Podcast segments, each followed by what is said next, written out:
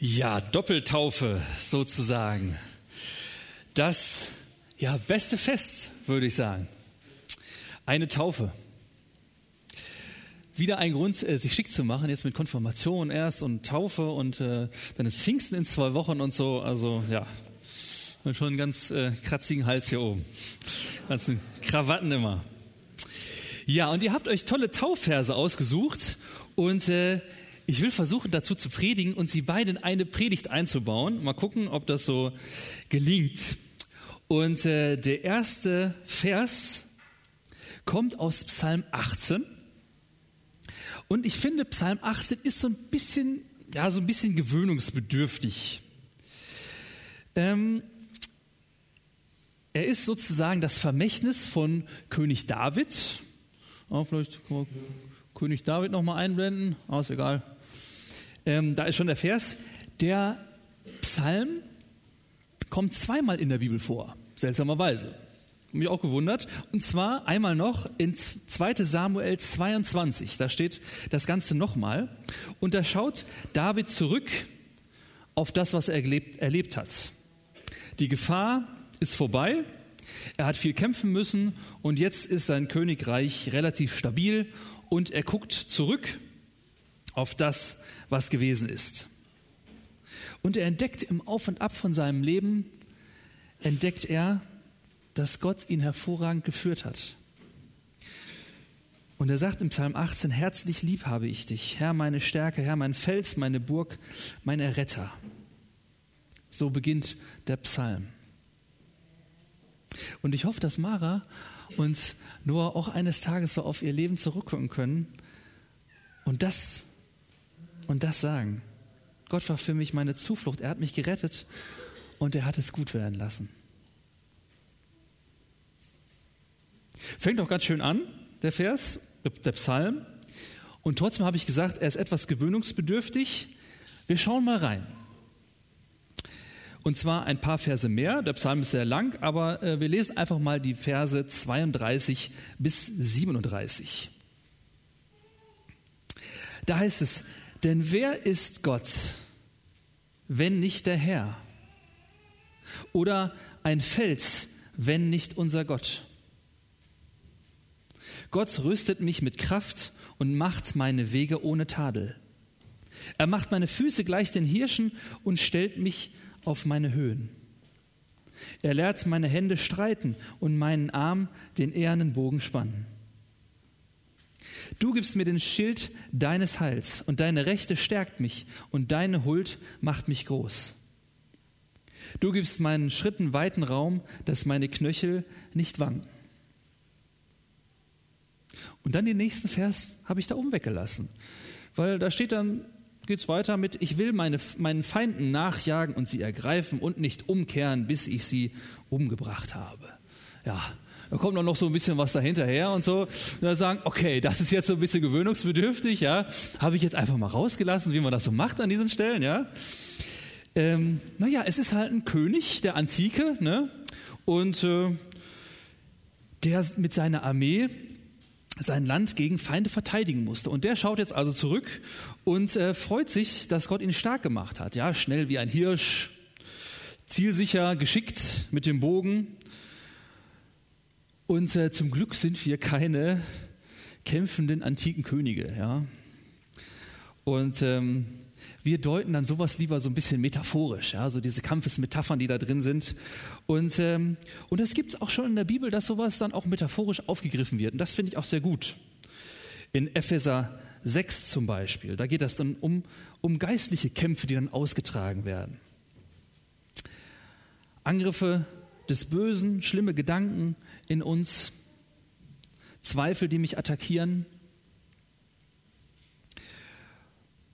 Und diese Kampfesmetaphern, wenn man da in ein altes Liederbuch reinguckt, wo, sagen wir mal, 50 Jahre alt oder so, dann findet man viel auch so, so Kampfes, die so um Glaubenskampf geht und so. Und, äh, und heute liegt uns das eher fern, finde ich. Also mir geht so, ja.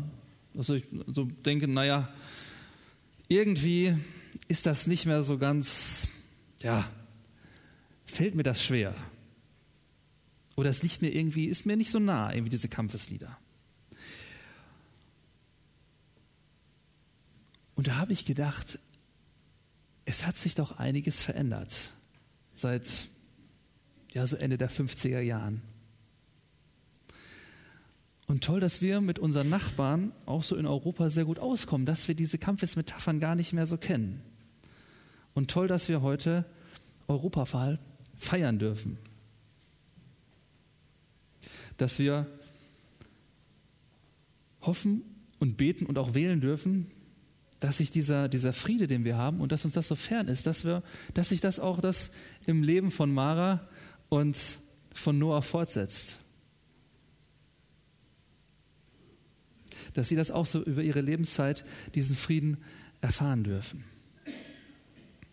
Aber deswegen, auch wenn uns das vielleicht ein bisschen unwohl ist, Gott sei Dank unwohl ist, bei diesen militaristischen Metaphern so, ähm, greife ich sie jetzt trotzdem aus dem Text auf und ähm, statt dass wir uns darüber ärgern, sind wir einfach mal dankbar dafür, ja, dass uns das fern ist.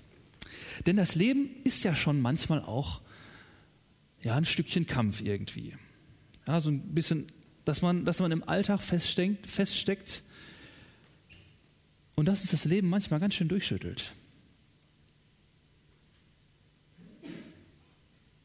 Und dass das Leben manchmal ja, mit einem Notkaiserschnitt, wir haben es vorhin gehört, beginnt und auch, und auch mit einem Todeskampf aufhören kann. Und ich möchte drei Dinge aus den Taufversen, aus den beiden Taufversen herausgreifen, die uns fit machen für das, was uns an inneren Kämpfen betrifft, was uns vielleicht noch bevorsteht und mit denen man sich durchschlagen und verteidigen kann. Und die ja, dich, liebe Mara und äh, lieber Noah und auch uns stark machen für schwierige Situationen. Also ich war, ich muss zugeben, ich war nicht beim Bund. Ich hoffe, ich, äh, also mit diesen äh, Metaphern, ich äh, blamier mich jetzt nicht. Und äh, wir beginnen einfach mal mit den ersten Dingen, die vielleicht ein bisschen lustig klingen, aber die eigentlich, ja, die einen im Leben ganz schön umhauen können. Und zwar das erste sind äh, fiese Pfeile. David schaut hier zurück auf die vergangene Zeit und was für Attacken war er wohl ausgesetzt? Was für einer Kritik? Und äh, ja, von seinen Gegnern sicherlich. Und äh, da war es nicht nur Kritik, da waren es auch tatsächliche Pfeile. Und auch aus seiner Familie, auch da gab es jede Menge Probleme. Mit seinem eigenen Sohn macht ihm die Position streitig und so weiter. Und sicherlich auch sein eigener Anspruch. Denn wir haben es vergangene Woche im Bibelgesprächskreis, hatten wir erst das Thema wieder darüber, es war nicht alles richtig, was er gemacht hat. Und zu Recht war er Kritik ausgesetzt. Und Kritik kann ganz schön fies sein. Ich habe vor kurzem ein Interview gesehen mit Stefanie Heitzmann, Schweizer Sängerin. Und ja, sie steht so entsprechend in der Öffentlichkeit sehr erfolgreich. Und da sagt sie, dass sie es fertig gemacht hat, dass unter jedem Bild, was irgendwie im Internet aufgetaucht ist, zu jedem Kommentar über ihre Art, was sie anzieht, ganz egal, überall gab es Leute, die da Sachen drunter gesetzt haben, die sie richtig fertig gemacht haben. Ständig irgendein, ja, wie man das nennt, Shitstorm. Wegen allem Möglichen. Und das hat sie richtig runtergezogen. Und sie hat gesagt: Mensch, ich glaube, ich schmeiße das alles hin. Obwohl sie unheimlich erfolgreich war. Ich schmeiße das alles hin, ich ziehe mich zurück. Hat so überlegt, ich werde Hebamme oder irgendwie sowas. Sie hat es dann doch nicht gemacht. Aber fiese Gedanken, Sätze oder ein Scheitern, das uns treffen kann, das können manchmal richtig fiese Pfeile sein. Zweifel, die uns verletzen. Und manchmal kenne ich das auch, diese hohen Ansprüche, die da sind, die ich an mich selbst habe. Und dass man es oft auch ja keinem recht machen kann. Oft in Familie, in Beruf. Und ich habe selbst auch einen hohen Anspruch an mich. Vielleicht kommen oft die fiesesten Pfeile von uns selber.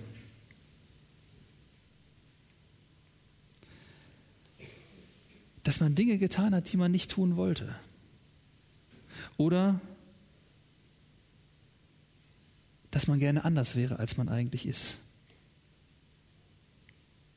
Und manchmal möchte man sich dann hinsetzen und liegen bleiben. Und wir werden es nicht verhindern, dass diese fiesen Pfeile um uns rumfliegen. Und, und wenn Sie sowas kennen, wenn du sowas auch verspürst, dann möchte ich dir den Taufvers von Mara ans Herz legen. Da heißt es, du gibst mir den Schild deines Heils, den Schild deiner Hilfe. Gott gibt dir ein Schild in die Hand.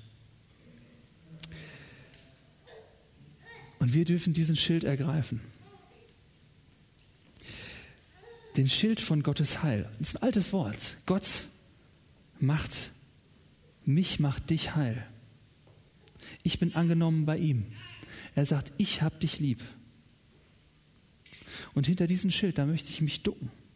Und da möchte ich nicht sitzen bleiben, sondern ich möchte, ich möchte weitergehen. Und diesen Schild dürfen wir uns schnappen, den dürfen wir ergreifen und, und diesen Schild vor unser Herz halten. Wenn diese Pfeile kommen, wenn diese Pfeile um uns rumfliegen. Und kein Pfeil soll dich mehr treffen der sagt, du bist nichts wert. Kein Fall soll dich mehr treffen, der dir sagt, du glaubst oder tust zu wenig, dass Gott dich nicht lieben könnte. Kein Fall soll dich, soll dich mehr treffen, der dir sagt, du bist hässlich, du bist zu schlecht, du bist nicht geliebt. Kein Fall soll dich mehr treffen, der dir sagt, es ist alles hoffnungslos. Und das sagt Gott in der Taufe zu Mara und zu Noah und zu uns. Ich habe dich gemacht und so gefällst du mir. Ich habe dich lieb und ich mache heil, was du falsch gemacht hast. Du darfst mich um Vergebung bitten und dann möchte ich sie dir geben. Gott hat Ja zu mir gesagt und das gilt und daran ist nichts mehr zu rütteln. Ich mache heile. Und mit diesem Wissen darfst du ruhig, darfst du mutig weitergehen. Und diesen Schild darfst du vor dein Herz halten. Jesus fängt die Pfeile, die mich treffen sollen, ab.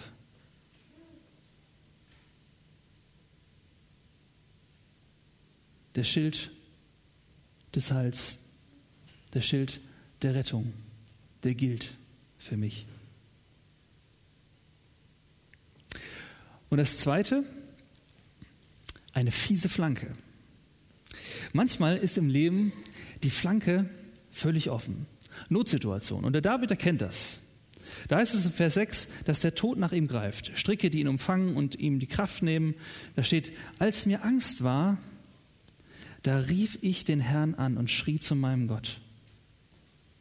Und dann wird beschrieben, wie Gott sich auf, dem, auf den Weg macht und ihm hilft ist dann toll beschrieben, irgendwie so wie, wie Gott sich erhebt und dann so so ein Schnauben und Donnern und Blitzen erscheint und so weiter und so weiter. Es ist eine Erfahrung, die er gemacht hat, dass Gott ihm hilft in den schlimmsten Situationen.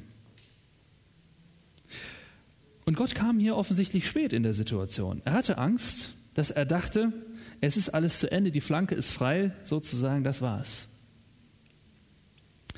Aber hier heißt es dann weiter in Maras Taufvers, und deine rechte, deine rechte Seite, könnte man übersetzen, stärkt mich. Du Gott stehst hier plötzlich neben mir. Ich kämpfe mich alleine durch meinen Alltag, durch meine Probleme. Gott steht neben mir. Und es betrifft ihn, wenn ein Kind zu ihm, streit, zu schreit. Wenn ich zu ihm schreie. Und das habe auch ich immer wieder erlebt und daran möchte ich festhalten. Deine Huld, heißt es dann weiter, deine Demut, dein Herabneigen, dass Gott sich herabneigt, das ist das, was mich groß macht. Das ist komisch, dass Gott das interessiert. Er neigt sich herab, herab schrei zu Gott. Und äh, ich habe mit meiner kleinen Nichte, äh, die wollte immer diese Geschichte vorgelesen bekommen, hier von, von Bartimäus. Ja? Wer die Geschichte kennt, ja, da gibt es Kinderbibel und dann eben mit so tollen Bildern drin. Ja, und das ist dann also das Bild von Bartimäus. Und äh, sie konnte noch nicht so gut sprechen, ähm, zweisprachig erzogen, das war so ein bisschen ähm, auf Englisch und auf Deutsch und ähm, wohnt in England. Und das, das war ihre Lieblingsgeschichte, ja, und ähm, im Deutsch war immer so ein bisschen schwierig, aber es war immer der größte Spaß, diese Geschichte zu lesen, ja, und irgendwann kam dann so ihr Einsatz, ja. Und es macht ihr unheimlich Spaß, dann laut zu rufen, Jesus, hilf mir! Ja, so mit, mit Noah und mit Mara auch mal machen, ja, super. Ja, und, ähm, und das, das macht ihr dann richtig Spaß, das dann nachzuspielen, ja, weil äh, dann auf den Bildern wird die Person dann immer, äh, ja, schreit immer gewaltiger, der Kopf wird immer roter, röter, ja, und, ähm, und brüllt dann los. Und das, das war dann auch ähm, beim Geschichteerzählen dann immer so: Jesus, hilf mir! Und hat sich immer völlig kaputt gelacht, dass er dann nochmal schreien durfte und so. Fand sie super. Und, und auch wenn das jetzt klingt wie so eine Standardantwort, ja, Ruf, Schrei. Schrei nach Gott, wenn die Notsituation da ist. Das heißt nicht, dass der Kampf, dass die Probleme dann schon beseitigt sind. Aber Gott hat gesagt, dass er unser Rufen hören will und dass er dann an unsere Seite tritt. Unsere Flanke deckt, sozusagen. Und uns zur Hilfe kommt. Deine Rechte stärkt mich, wenn die fiese Flanke frei ist. Schrei nach Gott, weil Gott hat es versprochen. Und da will ich ihn beim Wort nehmen, dass das so ist. Und das habe ich immer wieder erlebt. Und, und das, das tu, schrei zu Gott in diesen Situationen.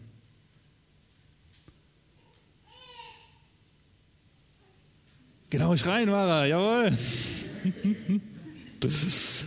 Und ein dritter und letzter Punkt. Eine fiese Falle. In meiner Heimat, ja, da haben die alten Germanen, haben da äh, gekämpft, ne? Arminius mit dem Cherus, Arminius der Cherusker und so gegen die Römer. Und ähm, wahrscheinlich würden wir heute ähm, kein Bier, sondern eher Wein trinken und sowas. Und ne, wenn, wenn sie damals nicht gewonnen hätten, ja, die Römer, die waren damals militärisch absolut überlegen. Aber die alten Germanen, äh, die waren nicht blöd, ja. Und äh, die hatten einen kleinen Vorteil. Sie kannten das Terrain dort, ja, also Kalkriese oder wo auch immer das war. Man weiß es nicht so genau. Also irgendwo Ostwestfalen oder so ein bisschen daneben, Richtung Osnabrück. Da soll das irgendwo gewesen sein. Und ähm, die kannten das Terrain und waren clever und haben die Römer an einer Stelle angegriffen, wo der Tross so unheimlich lang gezogen war wahrscheinlich und wo sie durch einen tiefen Wald marschieren mussten. Und es hat wohl geregnet wie verrückt, es war matschig und so weiter und so weiter. Und die Römer hatten keine Chance, sich richtig aufzustellen. Die wussten auch nicht, wo, von wo der Gegner kommt und konnten ihr schweres Gerät, konnten die gar nicht richtig in Stellung bringen. Und plötzlich hatte diese kleine Truppe von Germanen gegen diese riesige Berufsarmee von dem Quintilius Varus eine Chance. Es ist unheimlich wichtig, dass man den Überblick behält. Und deswegen ist es wichtig, das Terrain zu kennen. Ich muss, ich muss wissen, wo die Gefahr lauert, aber auch, wo ich was Gutes bekommen kann, wo ich geschützt bin. Und Noahs Taufvers lautet, dein Wort ist meines Fußes Leuchte und ein Licht auf meinem Weg.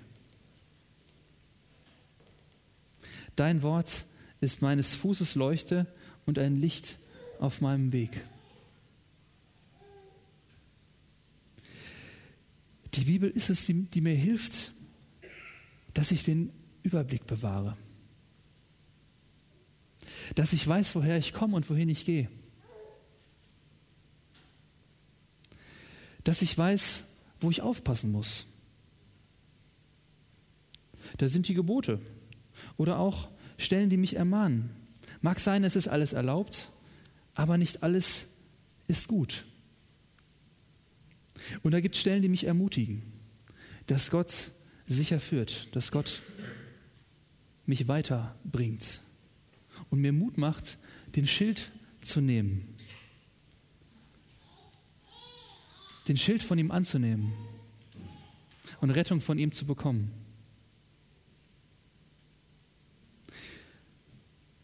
Und dass es gut ist, auf seiner Spur zu gehen. Dass ich in seinem Haus ankomme. Und deshalb ist es wichtig, sich die Bibel zu schnappen und regelmäßig dran zu lesen, zu forschen und sich dort von Gott ansprechen zu lassen.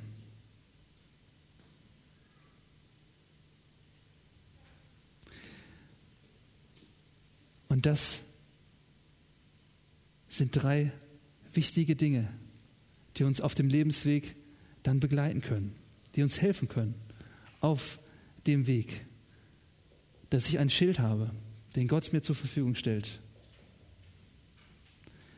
dass mein Herz nicht getroffen wird von so vielem, was mir um die Ohren fliegt, dass ich schreien darf und er mich hört und dass er mir eine Spur zeigt, wo ich sicher bin. Ich möchte beten.